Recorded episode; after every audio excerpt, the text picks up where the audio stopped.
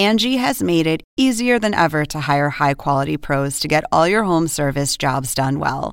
Just bring them your project online or with the Angie app, answer a few questions, and Angie will connect you with local pros who match your specific needs. Or book a service instantly at an upfront price. So join the millions of homeowners who use Angie to care for their homes and get your next home service job done well.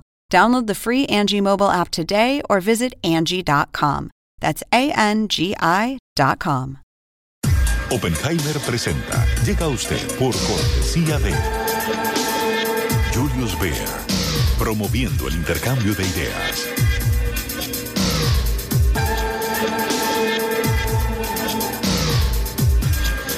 Sodimac Home Center. Sueña, lo hacemos posible.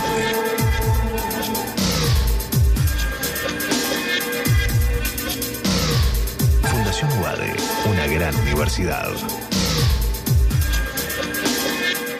Arcos Dorados. Algunos no creen en los jóvenes. Arcos Dorados sí. De hecho, dejamos en sus manos lo más importante, nuestros clientes. Ingresa en lacaja.com.ar, asegura tu auto y llévate un 30% de descuento por medio año. La caja, así de simple.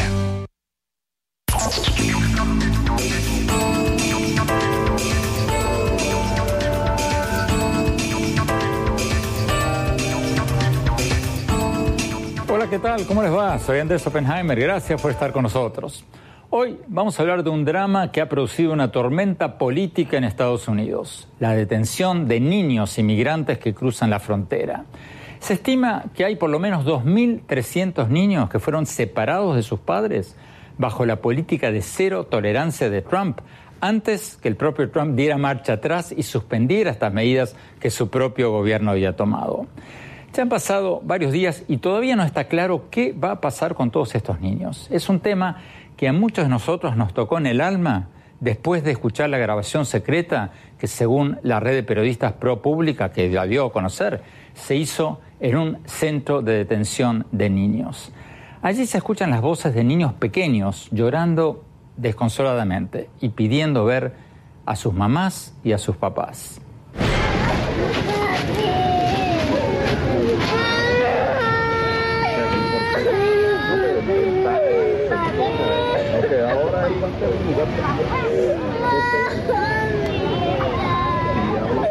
Y en medio de estos sollozos se escucha la voz de una niña, de una niña salvadoreña de seis años, Jimena Valencia, que está recitando un número telefónico y pidiendo a cualquier adulto que la escuche que por favor llame a su tía en Houston.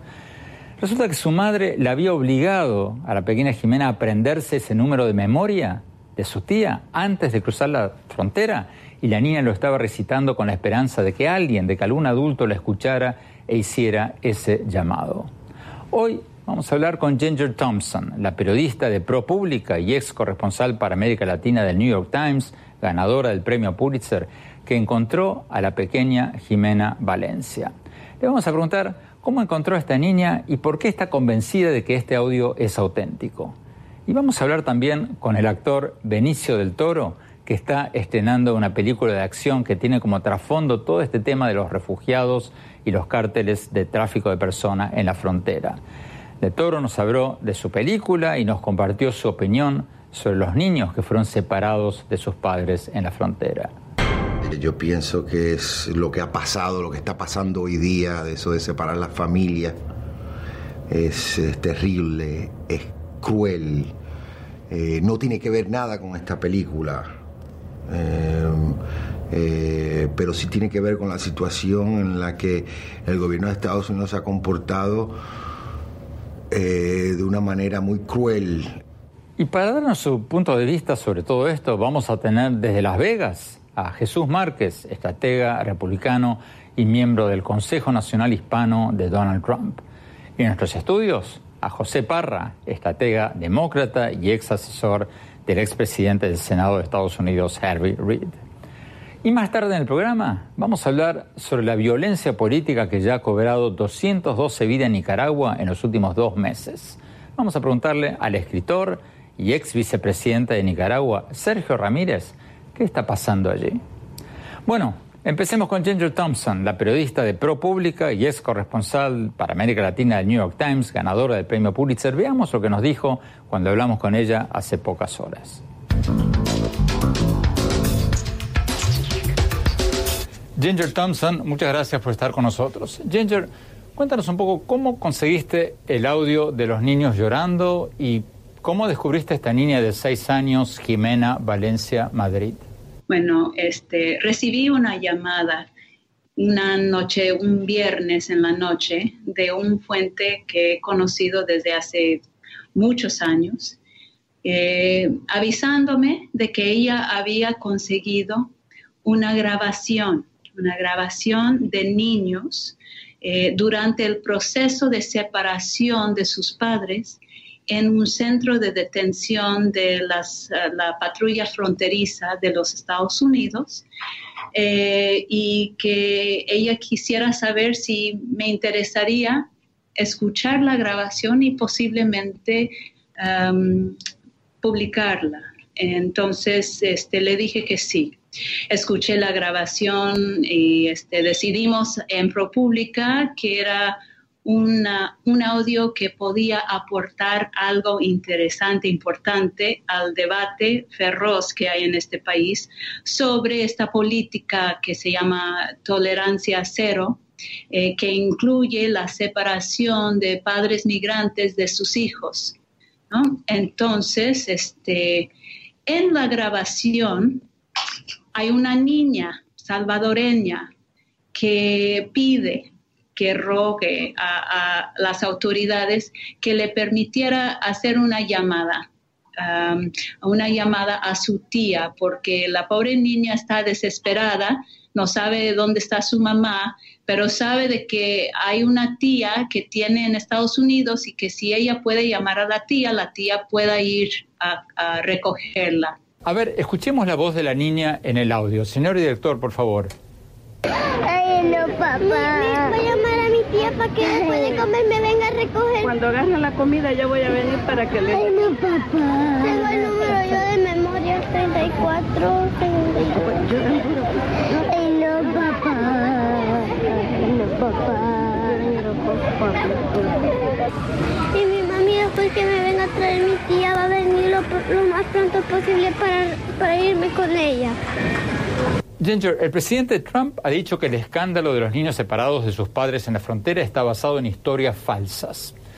¿Cómo verificaron ustedes que el audio de los niños llorando es auténtico y que se trata efectivamente de hijos de indocumentados separados de sus familias? Bueno, eh, en este audio, esta niña da un teléfono de su tía entonces, este, yo llamé a este número, lo marqué y este, hablé con una señora eh, en Houston que me decía que esta sí era la voz de su um, sobrina y que su sobrina efectivamente estaba detenido en un centro de detención de la fuerza uh, de la patrulla fronteriza en Texas. Entonces ahí confirmé que el audio era este, verdadero y que estos niños eran niños este, migrantes. Y la tía te dijo que no podía hacer nada por la niña. Explícanos cómo es eso, por favor. Eh, la tía también está en este país este, pidiendo asilo. Hace dos años esta tía había llegado a Estados Unidos en la misma ruta que en, la cual vino esta niña con su mamá. Entonces ella conoce bien eh, el viaje que ha hecho esta niña. Em, llevaron un mes en el, en el viaje a Estados Unidos, cruzando Guatemala y México para llegar a la, a la frontera con Estados Unidos. Entonces la, la tía entendió bien eh, lo que era este viaje, pero por estar en una situación precaria legal, ella es difícil que ella se involucre mucho en eh, la situación de su sobrina. ¿Qué ha pasado con esta niñita? ¿Qué ha pasado con Jimena Valencia desde entonces? ¿Dónde está ahora? Jimena Valencia ahora está en un centro, en un albergue, más bien dicho, en un albergue en Phoenix, Arizona, eh, un eh, mil millas eh, lejos de, de, su mamá. Su mamá está en un centro de detención en Texas, la niña está en un albergue en Phoenix y no podían comunicar la mamá y su hija um, por como una semana después de la de la separación no, no lograron estar eh, en contacto por teléfono. El presidente Trump dice que esto no es nuevo, que el presidente Obama y el presidente George W. Bush también habían separado familias y que la culpa es de los demócratas. ¿Cierto o falso? Falso. Eh, Obama sí era eh, responsable de un número histórico de deportaciones en este país. También Obama, eh, en su presidencia, recibió una cantidad histórica de niños sin acompañamiento que llegaron a la frontera de, de Estados Unidos de Centroamérica. Pero la política de Obama nunca incluyó la separación de familias que llegaron con sus hijos nunca había sucedido este, en el pasado. Es lo que está pasando ahorita. Vamos a Las Vegas. Jesús Márquez. Jesús, tú eres republicano, apoyas al presidente Trump. ¿Cómo se explica que el gobierno del presidente Trump anunció primero con bombos y platillos su política de tolerancia cero y de separación de familias y después, ante la presión general, dijo que esa política venía de Obama, que era culpa de Obama? ¿Cómo se explica que primero dijo que no podía cambiar esa política por orden ejecutiva, que solo el Congreso podía hacerlo? Y después hizo precisamente eso, firmar una orden ejecutiva suspendiendo sus propias medidas. ¿Cómo, explicas tú todo esto?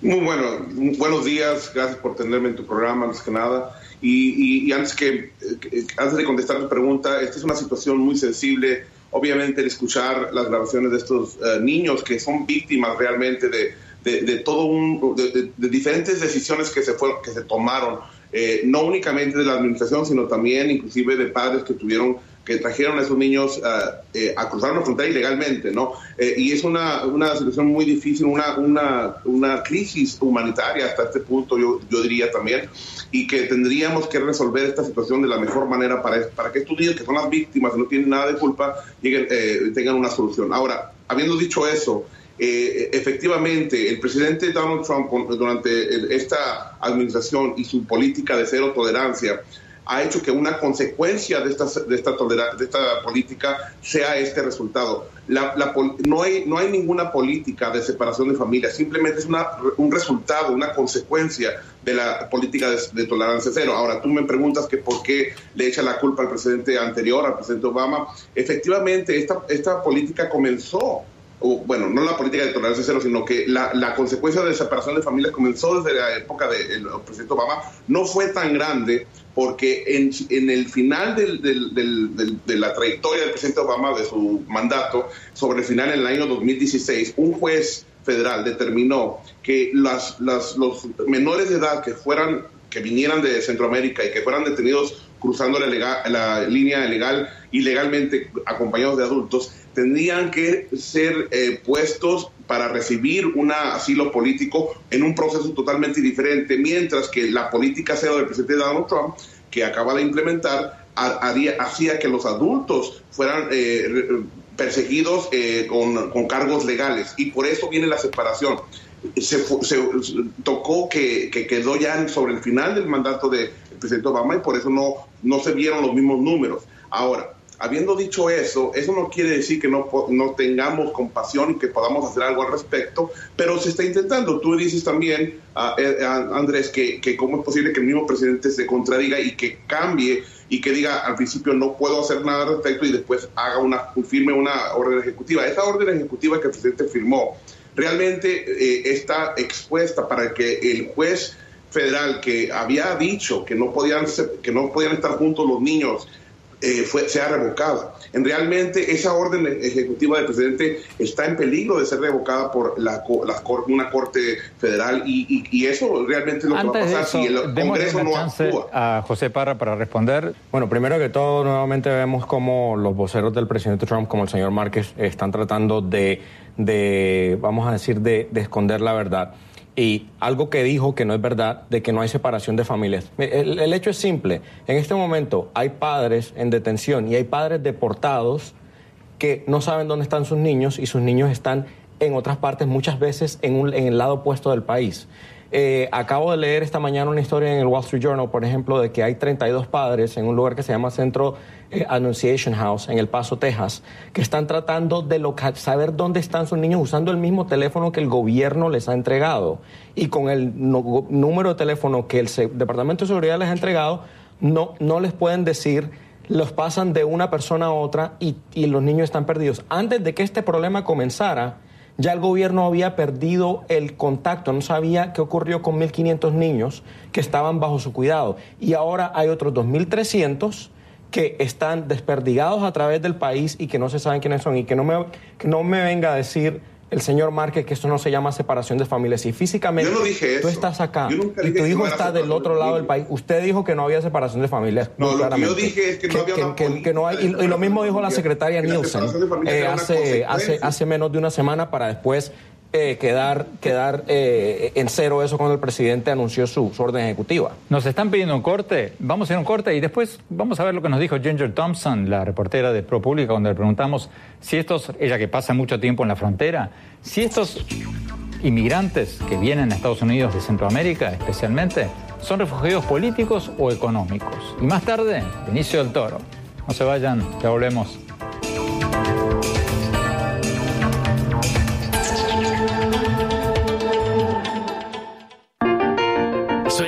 Ser el papá que tiene las herramientas para hacerlo todo. Busca, encuentra, compara. Descubre la que siempre habías querido. Ven a Sodimac Home Center y llévate una o llévatelas todas. Pruébalas, siéntelas. Compra las herramientas de un super papá sin que te supercueste. Y haz tus super proyectos. Encuentra más, ahorra más. Ven y haz más. Sodimac Home Center. Sueña, lo hacemos posible.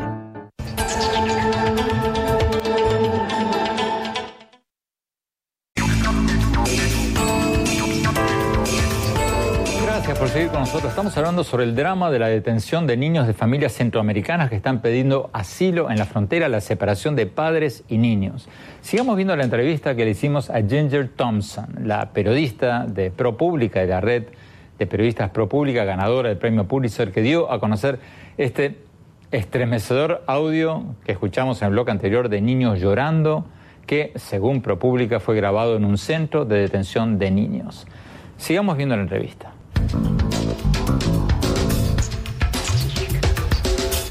Ginger Thompson, tú has pasado mucho tiempo en la frontera y has hablado con muchos de los que piden asilo político en la frontera. ¿Qué dices a quienes aseveran que no son refugiados políticos, sino refugiados económicos, que lo que quieren es vivir mejor? ¿Hasta qué punto es cierto que los migrantes centroamericanos están huyendo de la violencia en El Salvador, en Guatemala y en Honduras? Mira, yo creo que uno solamente tiene que ir a El Salvador. Em, conozco muy bien a estos países también, tanto que conozco a la frontera. Eh, estos países han llegado a ser, este, em, eh, o han llegado a tener em, niveles de violencia más alta en, muchas, en muchas partes del mundo. Eh, entonces, este, la violencia es real, eh, la corrupción es real, la, capacidad del gobierno de proteger a sus ciudadanos de esta violencia es muy bajo. Entonces, este, el, el sentimiento de miedo, el, sentimiento de persecución de estas familias eh, es muy verdadero, es muy real. ¿Miedo exactamente de quién, Ginger? ¿De las pandillas? ¿De, que les hagan qué?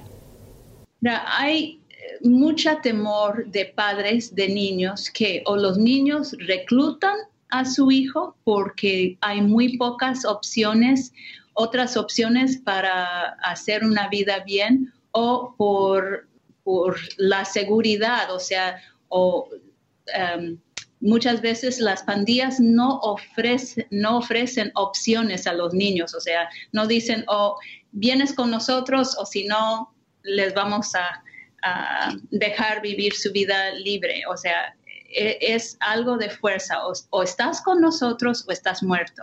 También para las niñas, reclutan a las, las niñas, las violan, todas estas, este, estos problemas, todos estos peligros son, son reales y son cosas de, cada día en, estos países. Vamos a Las Vegas. Jesús Márquez, los refugiados que vienen de Guatemala, de Honduras, de El Salvador, ¿son refugiados políticos o económicos? Bueno, según la ley, si es que califican para una, una un proceso de refugiados políticos serían refugiados políticos. Obviamente hay diferentes opiniones al respecto, pero mira, eh, yendo un poco a esta, crisis, ¿no? Eh, durante la, época del presidente Barack Obama no había el influjo que, que, se está viendo en este momento por diferentes razones. Una de ellas es la economía. En este momento la economía está creciendo a un paso más agigantado y eh, a pesar de que es peligroso cruzar la frontera ilegalmente, muchos padres están mandando a sus hijos solos o viniendo con ellos a, intentar cruzar la frontera ilegalmente. Entonces, esto es una consecuencia. Yo nunca dije que no había una separación de familias. Claro que las hay y el presidente eh, Trump ha actuado al Pero Jesús, permíteme una pregunta, una pregunta rápida. Permíteme una pregunta rápida. ¿Cómo se explica esta ofensiva anti-inmigrante del presidente Trump cuando, como tú mismo dices, la economía está bien, el desempleo está bajísimo y en términos generales, la inmigración está en su nivel más bajo en los últimos 10 años o más. O sea, históricamente, la inmigración ilegal a Estados Unidos es muchísimo más baja hoy que hace 10, 15 años. Entonces, los críticos del presidente Trump dicen que esto es racismo puro. ¿Qué respondes a esa aseveración cuando realmente no hay... Adelante. Para, empezar, no hay una, una política de agresión hacia el, asunto de inmigración. El presidente lo único que quiere, es que se termine la inmigración ilegal estas personas venían ilegalmente cruzando a la frontera. Entonces, eh, es cierto, la economía está aumentando gracias al presidente Trump y a las políticas del presidente Trump. Hoy el desempleo es muy, más bajo en décadas y se hace falta que vengan inmigrantes legalmente a cubrir esas posiciones que muchas veces los norteamericanos no quieren cubrir. Pero no podemos decir que esto es una política de agresión hacia los inmigrantes. Simplemente el presidente quiere cumplir la ley. Ahora, él tuvo compasión y por eso cambió su orden, una, con una orden ejecutiva, la determinación de separación de familias, pero tampoco va a hacer que se viole la ley, van a seguir deteniendo a las personas que quieran ingresar ilegalmente. Yo pienso que los oponentes del presidente Donald Trump, incluyendo la persona que tienen contigo, primero que todo, esta es un esto, eh, la, política migratoria del presidente Trump es una política de separación de familias.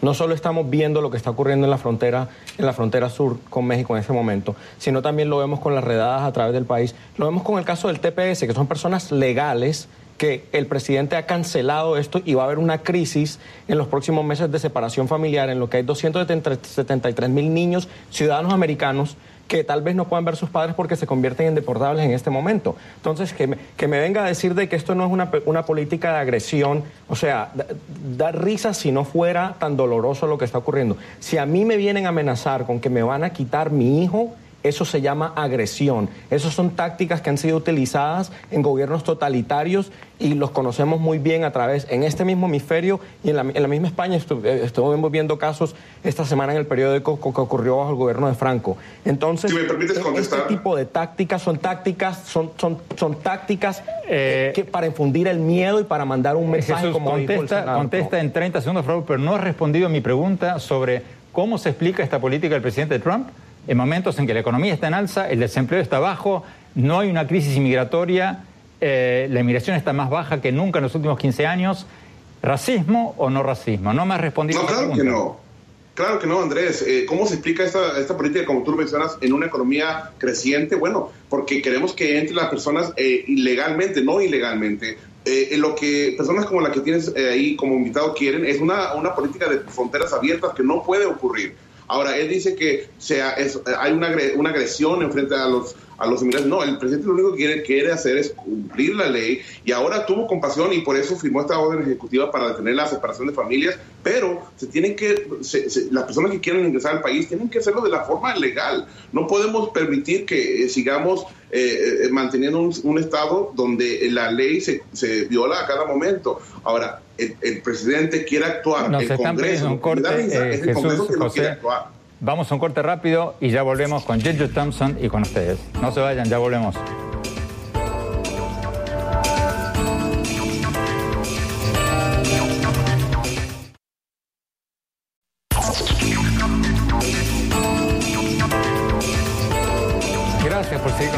Hablando sobre el drama de la detención de niños centroamericanos en la frontera de Estados Unidos. Sigamos viendo la entrevista con Ginger Thompson, la periodista de ProPublica, ganadora del premio Pulitzer ex corresponsal del New York Times en América Latina, que dio a conocer este estremecedor audio grabado a niños llorando en un centro de detención. Sigamos viendo la entrevista.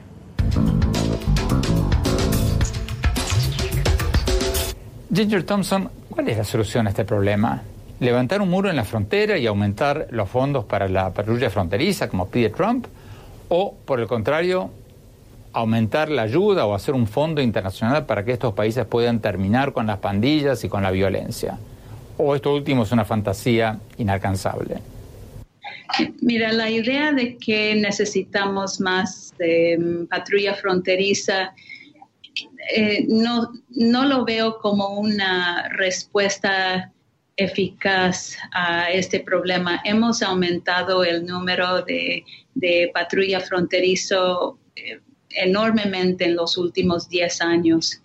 Eh, y, la única este, em, resultado ha sido más muertos en la frontera o crisis como la que estamos viendo ahorita. Requiere una, un pensamiento más internacional, eh, más cooperativo entre Estados Unidos y los países centroamericanos para que puedan atender los problemas que están causando estas grandes olas de gente saliendo de, estos países, en mi opinión. Vamos a Las Vegas. Jesús Márquez, eh, estratega republicano que apoya al presidente de Trump. ¿Cuál es la solución a este problema? ¿Más muro, el muro en la frontera que quiere eh, Trump? Eh, medidas aislacionistas o por el contrario, más ayuda, más cooperación con Centroamérica para derrotar a las pandillas y solucionar el problema de fondo. ¿Cuál es la solución? Bueno, antes que nada, eh, te faltó una, una, una, parte de lo que el presidente quiere hacer. El presidente no quiere únicamente el muro, eso es una parte de seguridad, por, por cierto. Lo que el, el presidente quiere también es una solución migratoria para las personas que están aquí, incluidos los Dreamers, y él ha hecho un esfuerzo por pasar ese, ese tipo de ley. El Congreso no quiere actuar. Mira, nada menos, nada menos ayer hubo una votación en el Jesús Congreso. Márquez, rápidamente, porque nos quedan 30 segundos apenas. Jesús Márquez, el presidente Trump ha recortado la ayuda a Centroamérica de 700 millones de dólares del año pasado a 615 millones de dólares este año. ¿Cómo van a derrotar a las pandillas sin ayuda técnica, sin cooperación económica de Estados Unidos? Bueno, redujo, la, el, como tú mencionabas, una porción de la ayuda que se les da por décadas, le ha dado ayuda a países. Hay que recordar que el presidente Donald Trump es el presidente de los Estados Unidos, no del mundo, y hay que eh, responsabilizar a estos gobiernos corruptos de Centroamérica y de otros países que realmente se roban el dinero y no, no lo hacen llegar a su gente.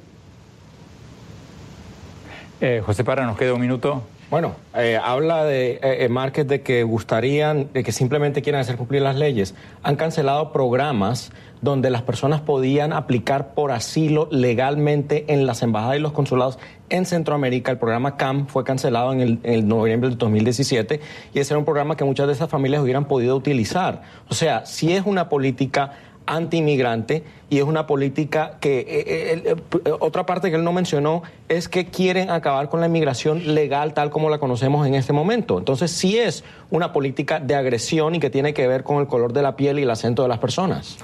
José Parra, Jesús Márquez, muchísimas gracias. Pues, espero que vengan próximamente porque esto da para muchísimo más. Les agradezco mucho su presencia. Vamos a un corte y vamos a ver lo que nos dijo Benicio del Toro, el actor, sobre todo este tema del que también trata su nueva película. No se vayan, ya volvemos.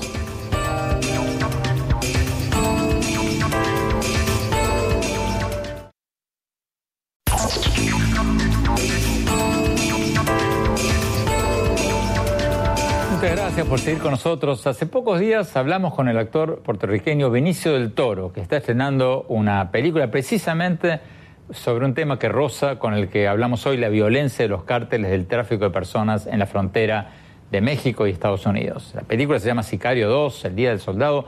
Veamos lo que nos dijo Benicio del Toro.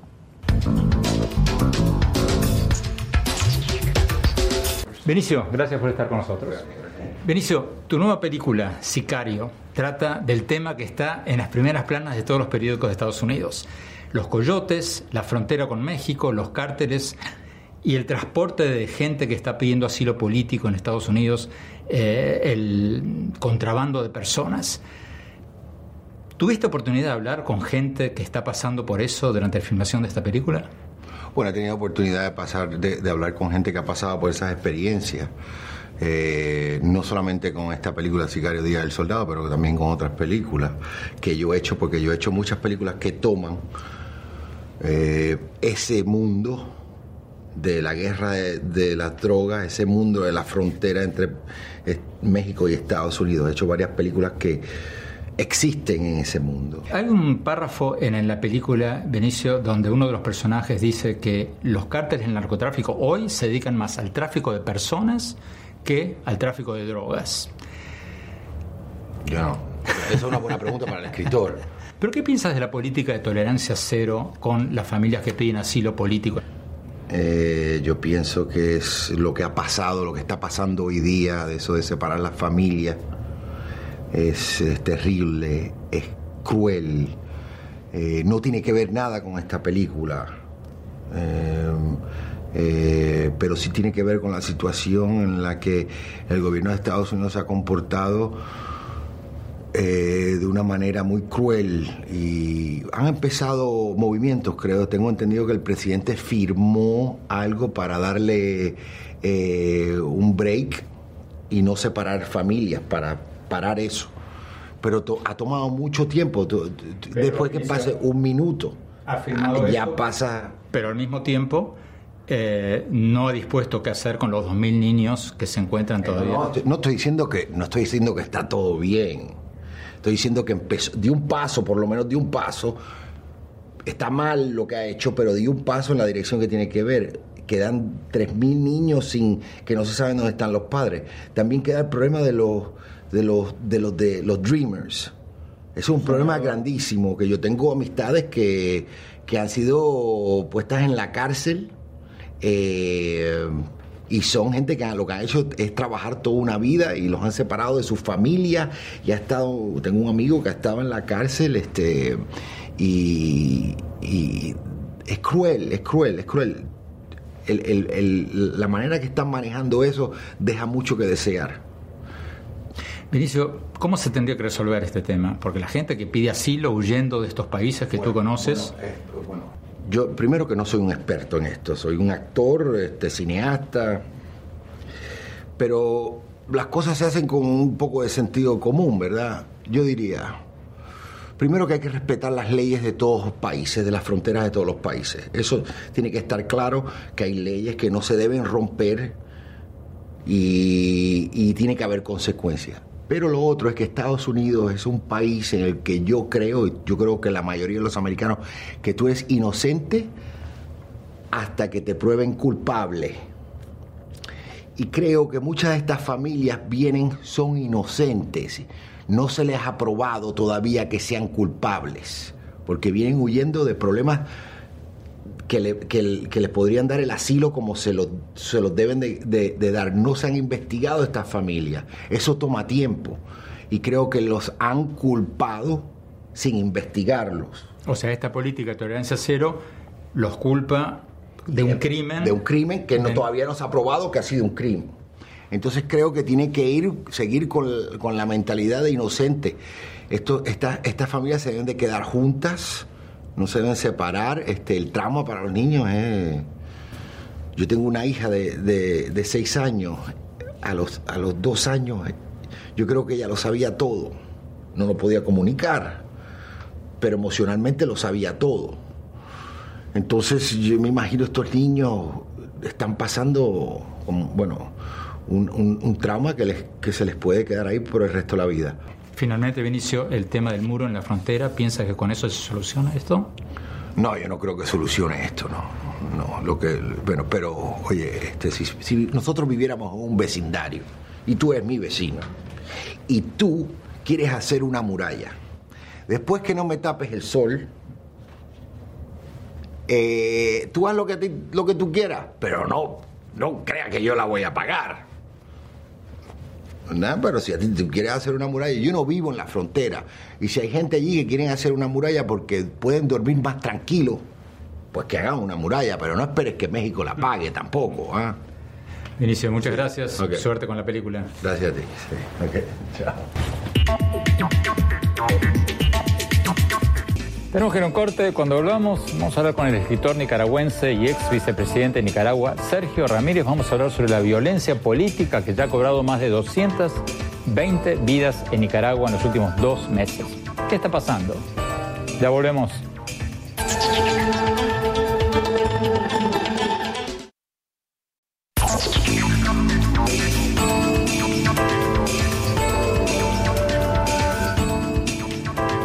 Gracias por seguir con nosotros. Según la Comisión de Derechos Humanos de la OEA, ya hay más de 212 muertos en Nicaragua desde que se iniciaron las protestas contra el régimen del presidente Daniel Ortega hace poco más de dos meses. Eso es una cifra increíble. Eso es mucho más que la cantidad de muertos que hubo en Venezuela durante las protestas en Venezuela el año pasado. Y Nicaragua es un país de apenas 6 millones de personas. Venezuela tiene 32 millones. ¿Qué está pasando? Tenemos con nosotros a Sergio Ramírez, el escritor contemporáneo más conocido de Nicaragua, reciente ganador del Premio Cervantes, ex vicepresidente de Nicaragua durante el gobierno sandinista de la década eh, de los ochentas. Sergio, muchas gracias por estar con nosotros. Eh, gracias, Andrés, por ¿Qué está pasando en Nicaragua? Gracias a ti. Gracias. ¿Qué está pasando en Nicaragua? Bueno, la cuenta que me está dando está atrasada. El día de antier, la Comisión Permanente de Derechos Humanos eh, llevó esta cifra con datos comprobados a 286 personas eh, muertas, asesinadas eh, en las calles por francotiradores, por pandillas paramilitares. de manera que la situación es mucho más grave aún y aún dudo si podrá detenerse con la presencia de los organismos de derechos humanos internacionales que han empezado a llegar al país por un acuerdo que el gobierno se vio obligado a hacer al, al invitarlos por la presión eh, internacional. Eh, de manera que esta es una interrogante abierta. ¿Cuándo se tendrá esta matanza? Concretamente, Sergio, ¿qué está pidiendo la Alianza Cívica, esta coalición? De estudiantes, sindicatos obreros, empresarios, académicos, intelectuales. ¿Cuáles son las exigencias concretas de la Alianza Cívica? Bueno, eh, yo la podría resumir en una eh, eh, demanda central, que es el adelanto de las elecciones nacionales, incluyendo las elecciones presidenciales para un periodo mayor de nueve meses. Estamos hablando de marzo del año próximo con un tribunal electoral completamente nuevo, diferente, con una ley electoral eh, nueva que garantice la transparencia del voto y elecciones eh, eh, supervisadas. Esto está a la cabeza de la agenda de la conferencia episcopal que es mediadora y testigo de la del diálogo nacional, la, la Alianza Cívica por la Democracia está de acuerdo está de acuerdo el secretario general de la OEA, pero que el que no está de acuerdo es eh, Ortega y el, gobierno han dado largas al asunto, eh, no responden a este punto. Y es ahí donde estamos completamente estancados en la búsqueda de una solución pacífica a este conflicto. El gobierno, Sergio, dice que no va a aceptar adelantar las elecciones hasta tanto cese la violencia. ¿Cómo se resuelve ese impasse? El gobierno dice que primero tiene que cesar lo que él lo que el gobierno dice es la violencia de quienes protestan.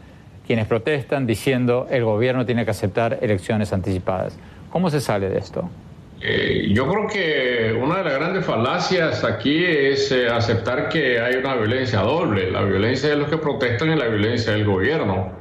Aquí se trata de una violencia completamente desarmada, es la gente desarmada la que ha puesto estos casi 300 muertos eh, ahora, peleando sin armas, defendiendo barricadas en las calles de algunas ciudades, los tranques en las carreteras completamente inermes. Aquí se trata de una violencia gubernamental bien orquestada que trata de infundir el terror para que la gente se quede metida dentro de sus casas y ni siquiera salga a marchar a las calles, como ocurrió el pasado 30 de mayo cuando la marcha en, en honor de las madres que reunió a medio millón de personas fue disuelta al final a metralla y por medio de francotirador, dejando cerca de 20 muertos solo ese día. De manera que la lucha es entre terror y paz.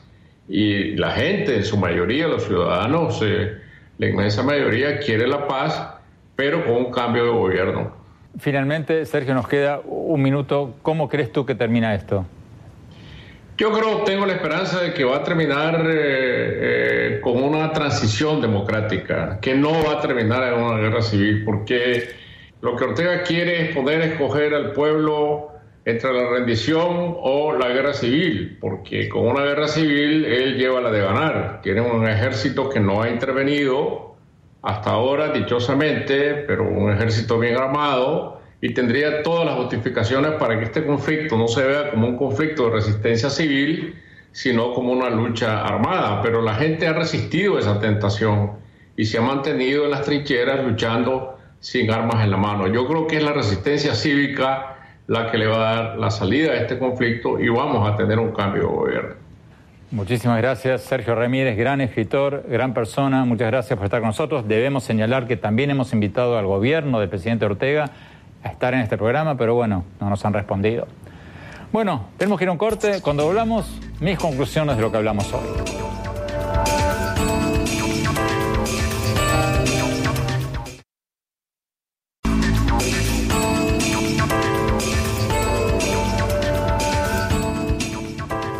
Muchas gracias por seguir con nosotros. Mis conclusiones sobre el drama de los niños que fueron separados de sus padres en la frontera.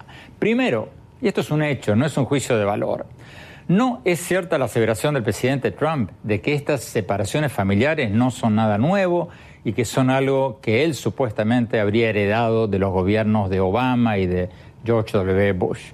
El propio fiscal general de Trump, Jeff Sessions, anunció la política de cero tolerancia y de separación de familias en su discurso en San Diego el 7 de mayo. Ahí está, salió en todos los diarios, todas las cadenas de televisión, lo pueden googlear y lo van a encontrar en un segundo.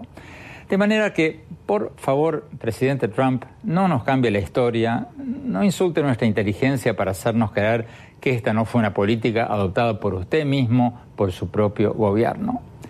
En segundo lugar, el problema de los centroamericanos que buscan asilo en Estados Unidos no se va a resolver con un muro en la frontera, ni con más dinero para la patrulla fronteriza, ni con centros de detención para familias. Es un problema que hay que atacar en sus raíces, en Centroamérica. Porque mucha de esta gente está huyendo de lugares donde gobiernan las pandillas y el crimen organizado. La gente ahí tiene que pagar dinero de protección para las pandillas, para poder vender tortillas en la calle o para poder mandar a sus hijos a la escuela. Y las pandillas reclutan a los jóvenes muchas veces a la fuerza. O se suman a las pandillas o los amenazan de muerte. Y entonces, lógicamente, muchos padres prefieren probar su suerte cruzando la frontera a arriesgarse a que las pandillas recluten a sus hijos y tarde o temprano terminen muertos. ¿Cómo se resuelve todo esto? En buena parte con asistencia técnica y económica internacional para derrotar a las pandillas y con sanciones internacionales a los funcionarios y policías corruptos que amparan a las pandillas. La enorme mayoría de quienes han estudiado esto a fondo coinciden en que la solución no es más aislacionismo de Estados Unidos, sino más cooperación internacional, porque una marea en alza levanta todos los barcos. Bueno, Ojalá les haya interesado el programa de hoy. No se olviden de visitarnos en nuestro blog andresopenheimer.com Si se registran ahí, les vamos a mandar por email todas las semanas mis columnas del Miami Herald y nuestros últimos más recientes programas de televisión. Les recuerdo la dirección es andresopenheimer.com. Y claro, síganos también por Twitter en arroba Oppenheimer y en nuestro Facebook de Andrés Oppenheimer. Gracias, hasta la semana próxima.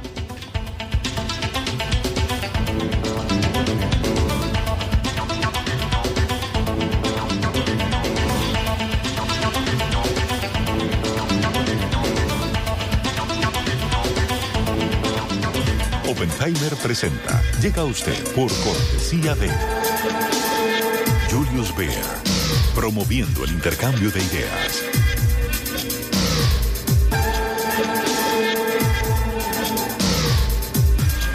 Sodimac Home Center. Sueña, lo hacemos posible.